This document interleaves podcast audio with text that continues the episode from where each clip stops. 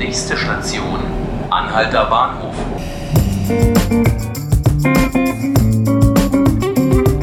Hallo und herzlich willkommen zu 5 Minuten Berlin, dem Tagesspiegel Podcast. Mein Name ist Laura Hofmann und bei mir im Studio ist heute Silvia Vogt. Hallo Silvia. Hallo. Berlin trägt Kippa. So heißt die Solidaritätsaktion, zu der die Berliner jüdische Gemeinde für Mittwoch, den 25. April in Berlin aufgerufen hat. Silvia, kannst du uns erklären, was, das, was dahinter steckt? Was ist das für eine Aktion da am Mittwoch? Ja, die jüdische Gemeinde ruft zu dieser Aktion auf. Alle Berlinerinnen und Berliner sind eingeladen, zum, in die Fasanenstraße zu kommen, wo das Gemeindehaus der jüdischen Gemeinde ist, in Charlottenburg und ähm, ja, Kippa zu tragen, also diese jüdische Kopfbedeckung, die eigentlich Männer vor allem tragen, aber es gibt auch ein paar Frauen, die das tragen. Genau, als Zeichen der Solidarität gegen Antisemitismus und auch gegen Intoleranz, ähm, ja. Wir erinnern uns, vor wenigen Tagen war ein Video aufgetaucht, das im Netz ähm, für Furore sorgte. Darauf zu sehen war ja ein Angriff von einem arabisch sprechenden jungen Mann auf zwei junge Männer, die Kippa äh, oder Kippot, äh, der Plural von Kippa, trugen. Kannst du uns dazu noch was erzählen? Ja, diese Tat ist sicherlich der, der Auslöser. Jetzt ähm, sagte auch der Vorsitzende der jüdischen Gemeinde, dass nach dieser Tat äh, ganz viele Berliner auf ihn zugekommen sind und gesagt haben, wir wollen gerne auch ein Zeichen der Solidarität äh, setzen. Wir wollen zeigen, dass wir ähm, dagegen sind, gegen solche Taten.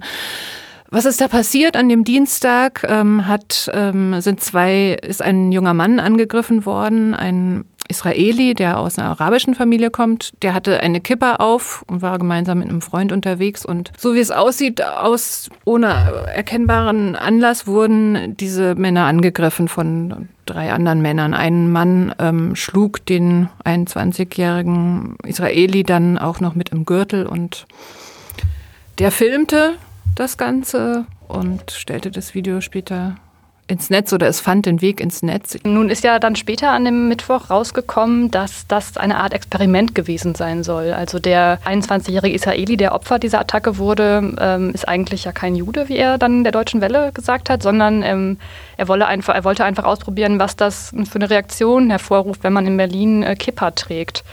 Ja, das war ein bisschen irritierend, glaube ich, auch für viele, äh, weil man, glaube ich, ganz selbstverständlich davon ausgegangen ist, dass, dass es sich um Juden handelt, die die Kippa tragen. Aber im Grunde ist es natürlich egal, weil ähm, für die Angreifer waren es Juden. Sie dachten, sie haben Juden vor sich und sie haben sie genau deshalb angegriffen. Ähm, ich habe gehört, er, er sagte selber, er hat es einfach nicht geglaubt, dass man, äh, wenn man als Jude erkennbar ist, angegriffen wird und er wollte es mal ausprobieren. Und mhm. ähm, ja, es ist hm. leider ähm, wurde das, äh, die Richtigkeit dieser Annahme dann bewiesen. Ja. Der junge Mann, der da mit dem Gürtel zugeschlagen hat, ist ja ein 19-jähriger syrischer Flüchtling. Er ist mittlerweile in Untersuchungshaft genommen worden. So viel nochmal zum Hintergrund. Ja, aber sprechen wir nochmal über diese Aktion am Mittwoch. Wenn man da jetzt mitmachen will, wann ähm, ist das und wo genau? Kannst du das nochmal wiederholen? Genau, also das ist am nächsten Mittwoch um 18 Uhr in der Fasanenstraße. Es wird bestimmt ein, eine ganz große Aktion. Also innerhalb kürzester Zeit haben sich da ganz viele Unterstützer schon eingefunden. Michael Müller wird sprechen, ähm, Gideon Joffe, der Vorsitzende der äh, jüdischen Gemeinde, Josef Schuster, der Zentralrat der Juden in Deutschland. Ähm, und bestimmt noch viele, viele andere. Das ist jetzt alles innerhalb eines Tages, äh, waren es schon über 20 Unterstützergruppen von Kirchen, Verbänden, Organisationen, ganz, ganz breit. Abgesehen von solchen Aktionen, die ja äh, schön sind, aber natürlich immer vor allem Symbolkraft haben, wie kann man denn dem zunehmenden Antisemitismus in Berlin und Deutschland sonst noch begegnen? Ja, das ist natürlich klar, darf es nicht bei so einer einzelnen Aktion äh, bleiben, sondern ähm, ich glaube, wichtig ist, dass wir das Problem annehmen, äh, nicht wegschauen und ähm, dass wir es als unser Problem erkennen, egal äh, welcher Herkunft die Täter sind, sondern das passiert in unserer Stadt, das sind äh, Bürger, das sind auch teilweise gibt es ja auch Vorfälle an Schulen, das sind unsere Schüler, die das machen. Und ähm, da müssen wir hinschauen, wir müssen auch einschreiten. Und ähm, ja, das sind ja eigentlich Selbstverständlichkeiten. Man greift andere Leute nicht an, man beleidigt keine anderen Leute, man bedroht andere Leute nicht. Darüber müssen wir gar nicht reden. Und wenn sowas passiert, dann muss sofort durchgegriffen werden.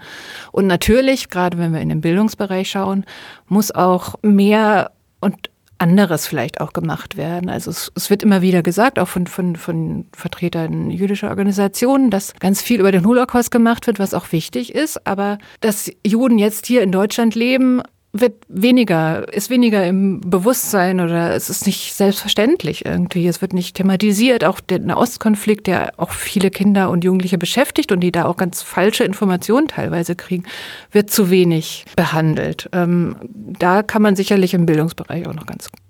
Vielen Dank für deine Einschätzungen.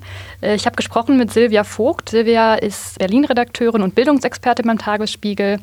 Mein Name ist Laura Hofmann und ich danke Ihnen, dass Sie zugehört haben bei 5 Minuten Berlin, dem Tagesspiegel-Podcast. Alle Folgen finden Sie auf tagesspiegel.de/slash podcast und Sie können uns auch abonnieren auf den üblichen Kanälen bei Spotify und iTunes. Ich wünsche Ihnen jetzt noch ein äh, schönes, sonniges Wochenende und hoffe, dass Sie bald wieder zuhören. Bis dann.